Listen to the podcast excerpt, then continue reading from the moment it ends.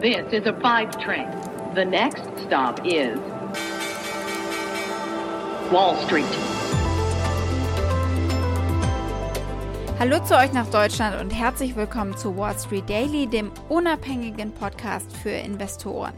Ich bin Sophie Schimanski und los geht's mit einem Blick auf den US-Handelsmorgen hier an der Wall Street. Es gibt äh, an diesem Morgen eigentlich keine klare Richtung. Ähnlich wie gestern stehen die Kurse leicht im Minus und äh, Sorgen über ein sich verlangsamendes Wirtschaftswachstum breiten sich aus, genauso wie die Delta-Variante. Der Dow Jones ist äh, etwa 30 Punkte inzwischen ins Plus gedreht, aber es war den ganzen Morgen über ein Minus. Der S&P 500 und der Tech-Index Nasdaq Composite sind größtenteils unverändert. Der Dow Jones und der S&P 500 haben am Montag äh, etwa 1% unterhalb ihrer Rekordhochs geschlossen.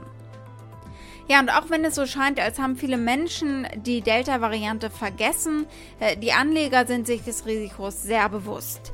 Der siebentägige Durchschnitt der täglichen Coronavirus-Fälle hier in den USA hat am Freitag 72.790 erreicht und äh, ja, damit ist der Höchststand äh, vom letzten Sommer übertroffen. Und da hatten wir noch keinen Impfstoff, der einen Teil hätte verhindern können. Die Aktien von Unternehmen, die von neuen Lockdowns am stärksten betroffen wären, darunter Fluggesellschaften und Kreuzfahrtschiffe zum Beispiel, die fallen am Dienstagmorgen. Passagiere von American Airlines sind seit Sonntag schon mit Hunderten von Annullierungen und Verspätungen konfrontiert.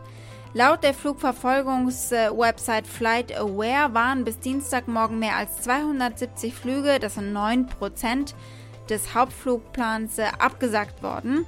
Mindestens 120 dieser Annullierungen waren laut äh, einer internen Liste auf fehlende Flugbesatzung zurückzuführen. Also die Airlines haben besonders große Probleme, sich aus diesem Pandemieloch herauszukämpfen.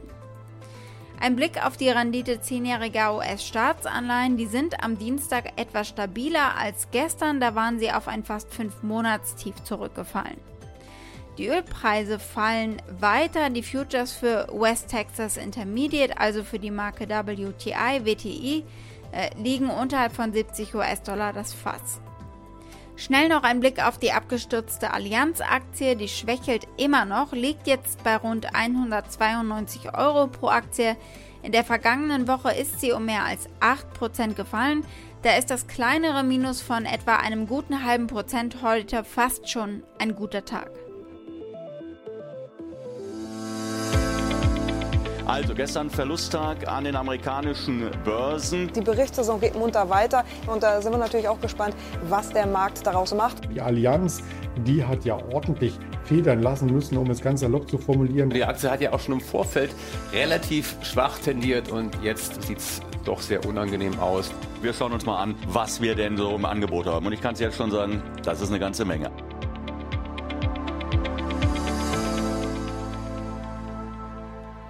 Unsere Themen heute. Steht den USA eine Kryptokrise bevor?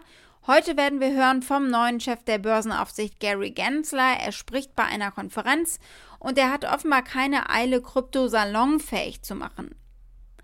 Wir schauen auf die chinesische Tencent-Aktie. Das Unternehmen ist mal wieder unter Beschuss von der chinesischen Regierung und äh, den Staatsmedien. Wir blicken auf den Energieresen BP, der meldet Ergebnisse und die gucken wir uns mal ganz äh, frisch jetzt an. Die Aktie des Tages ist eine deutsche heute und zwar die vom Autobauer BMW, denn da gab es Zahlen zum ersten Halbjahr und zum vergangenen Quartal.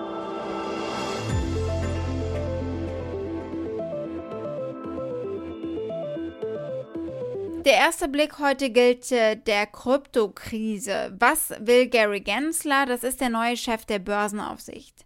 Und er hat sich schon längst eine Meinung gebildet, denn er hat ziemlich viel Ahnung von Krypto, von Blockchain, im Gegensatz äh, zu Vorgängern und Kollegen.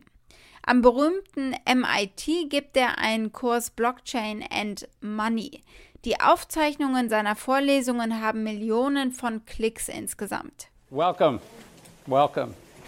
If you have a desire to learn a little bit about blockchain and its intersection with the world of finance and money, and you're looking for 15.s12, you're in the right place. If you're here to not do that and just hang out and have a good time, I guess you still hopefully are in the right place because we're going to have a good time this semester. My name is Gary Gensler, and I've spent a lifetime around the world of finance and money and public policy, and we're going to learn a lot together about blockchain and money. We're going to have a little bit of fun here and see what we're going to do. In seinem ersten ausführlichen Interview über den Wahnsinn rund um digitale Währungen signalisierte er übrigens, dass sein durchaus tiefes Interesse an diesem Thema nicht bedeutet, dass er mit dem Sektor sympathisiert und ihn nicht antasten wird. Er sagte schon Anfang 2020, es gibt viele Probleme mit Blockchain und Bitcoin äh, und äh, die halten die Finanzindustrie davon ab, Blockchain zum Beispiel zu integrieren. Bitcoin als Beispiel ist nicht schnell genug mit sieben Transaktionen pro Sekunde. Er ist aber optimistisch, dass sich das ändern könnte. Aber dann bleibt immer noch die Problematik rund um Themen wie Privacy und Governance eines dezentralisierten Netzwerks. Wichtig ist hier einfach zu verstehen, der Mann weiß absolut, wovon er redet. Und das ist tatsächlich nicht immer der Fall bei den Regulierern, wenn es um solche Themen geht wie Blockchain und Bitcoin zum Beispiel. So that's kind of the opportunity. Can blockchain technology come in? It's got problems, it's slow, it's performance issues still, but can it compete with that? Here are some of the problems the financial sector would say with blockchain. These are real live things that we're going to study later in the semester. They say it doesn't have the performance, scalability. You know, so it's just a sense of scalability and performance. We might get there, it might be three to seven years away. I'm, I'm optimistic, but there's still a bunch of performance and scalability issues. Privacy and security. Governance is a very big issue we'll talk about. And one of the things about governance is it's hard to update the software of a blockchain. It's a governance issue that's a real life challenge. And that's why the financial sector says, I'm not sure this works, this is ready yet for me. Gucken wir auf den chinesischen E-Commerce-Riesen Tencent und seinen Videospielearm. Tencent hat ja schon länger Ärger mit der Regierung und Regulierungsbehörden in China, weil denen die Marktmacht und vielleicht auch die Außenwirkung ein Dorn im Auge sind. Nun geht's in die nächste Runde. Die Aktien von Tencent brachen am Dienstag ein, nachdem chinesische Staatsmedien Online-Spiele insgesamt als Opium bezeichnet haben und damit eben mit der Droge verglichen haben. Dieser Artikel fordert weitere Beschränkungen der Branche, um Sucht und andere negative Auswirkungen auf Kinder zu verhindern. Der Artikel wurde wenige Stunden nach der Veröffentlichung übrigens gelöscht. Aber die Tencent-Aktien, für die war es zu spät, die schlossen rund 6% niedriger, denn Tencent ist eines der weltweit größten Videospieleunternehmen, äh, das hinter Spielen wie Honor of Kings zum Beispiel steht. Welcome to of Kings! Get ready! Minions will be deployed in five seconds. Prepare to engage!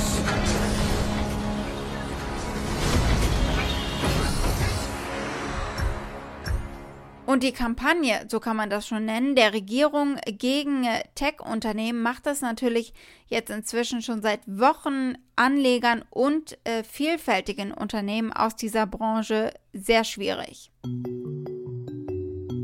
Reden wir als nächstes über BP. Der Öl- und Gasriese hat am Dienstag die Gewinnerwartungen für das zweite Quartal übertroffen und gleichzeitig seine Dividenden- und Aktienrückkaufpläne ausgeweitet. Der britische Energiekonzern kündigte an, im dritten Quartal 1,4 Milliarden US-Dollar seiner eigenen Aktien rückkaufen zu wollen, nachdem er im ersten Halbjahr einen Cash-Überschuss von 2,4 Milliarden US-Dollar erwirtschaftet hat. Sie haben auch ihre Dividende um 4% erhöht, nachdem sie sie im zweiten Quartal 2020 halbiert hatten. Sie planen Rückkäufe von rund einer Milliarde US-Dollar pro Quartal weiterhin und eine jährliche Dividendenerhöhung von 4% bis ins Jahr 2025 vorausgesetzt, der durchschnittliche Ölpreis liegt bei mindestens 60 US-Dollar pro Fass. Der BP-CEO Bernard Looney sagt, es ist auch ein Zeichen ihrerseits, dass sie sehr selbstsicher vertrauen in das Balance Sheet und auch in die neue Realität nach der Pandemie. So our financial framework remains exactly the same. Uh, there are five elements to it, and the first and first priority in our financial framework is a resilient dividend, and that absolutely remains the case today. And priority number five is that we'll distribute excess cash, 60% of excess cash, to our shareholders in terms of buyback. What you're seeing around the dividend is really a story of confidence. It is a story of confidence in the underlying performance of the business. It's the confidence in the balance sheet. It is a very different world, and that's why we've gone ahead and made the decision that we've made around the dividend. Der Energiekonzern verzeichnete für das Gesamtjahr einen bereinigten sogenannten Wiederbeschaffungskostengewinn, so viel wie der Nettogewinn, von 2,8 Milliarden US-Dollar. Demgegenüber stand ein Verlust von 6,7 Milliarden US-Dollar im Vergleichszeitraum des Vorjahres und ein Nettogewinn von 2,6 Milliarden US-Dollar für das erste Quartal 2021.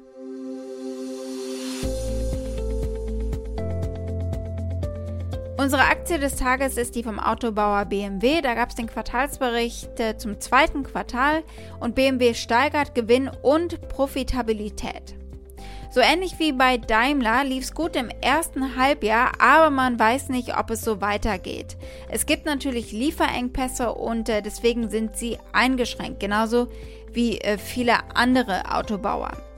CEO Oliver Zipse dachte im März letzten Jahres noch, äh, es wird nicht so wild. On the supply chain side, we don't see any larger interruptions yet, but we are monitoring the situation very closely and we will see what is happening. But currently, all our plans are working as planned. Im Quartalsbericht zum zweiten Quartal konnte die BMW Group starke Zahlen vorstellen. Es gab einen Absatzrekord, neue Bestwerte fürs Konzernergebnis und Überschuss. Und dabei wurden nicht nur die Werte aus dem Corona-bedingt schwachen Vorjahr übertroffen und das ganz deutlich, sondern auch die Zahlen aus dem Vorkrisenjahr 2019. Das Konzern EBT erreicht auch durch einen Sondereffekt 6 Milliarden Euro. Die relativ überschaubare Strafe und die damit verbundene Auflösung der Rückstellung im Zusammenhang mit dem EU-Kartellrechtsverfahren, die haben äh, die Zahlen fürs erste Halbjahr auch ganz deutlich gestärkt. Im Automobilsegment erzielte der Konzern eine EBIT-Marge von beachtlichen 15,8 Prozent. Blicken wir mal darauf, was Analysten zu sagen haben. Es gibt fünfmal ein Kaufrating, achtmal heißt es halten und zweimal verkaufen. Beim Kurs sehen die Analysten Luft nach oben, um genau zu sein 22,8 Prozent, denn das durchschnittliche Kursziel liegt bei 99,71 Euro. Wall Street. Damit war es das für heute. Ich hoffe, ihr seid morgen wieder mit dabei. Schickt gerne eure Fragen oder Vorschläge an wall-street-daily at mediapioneer.com. Habt einen schönen Abend heute noch, eure Sophie.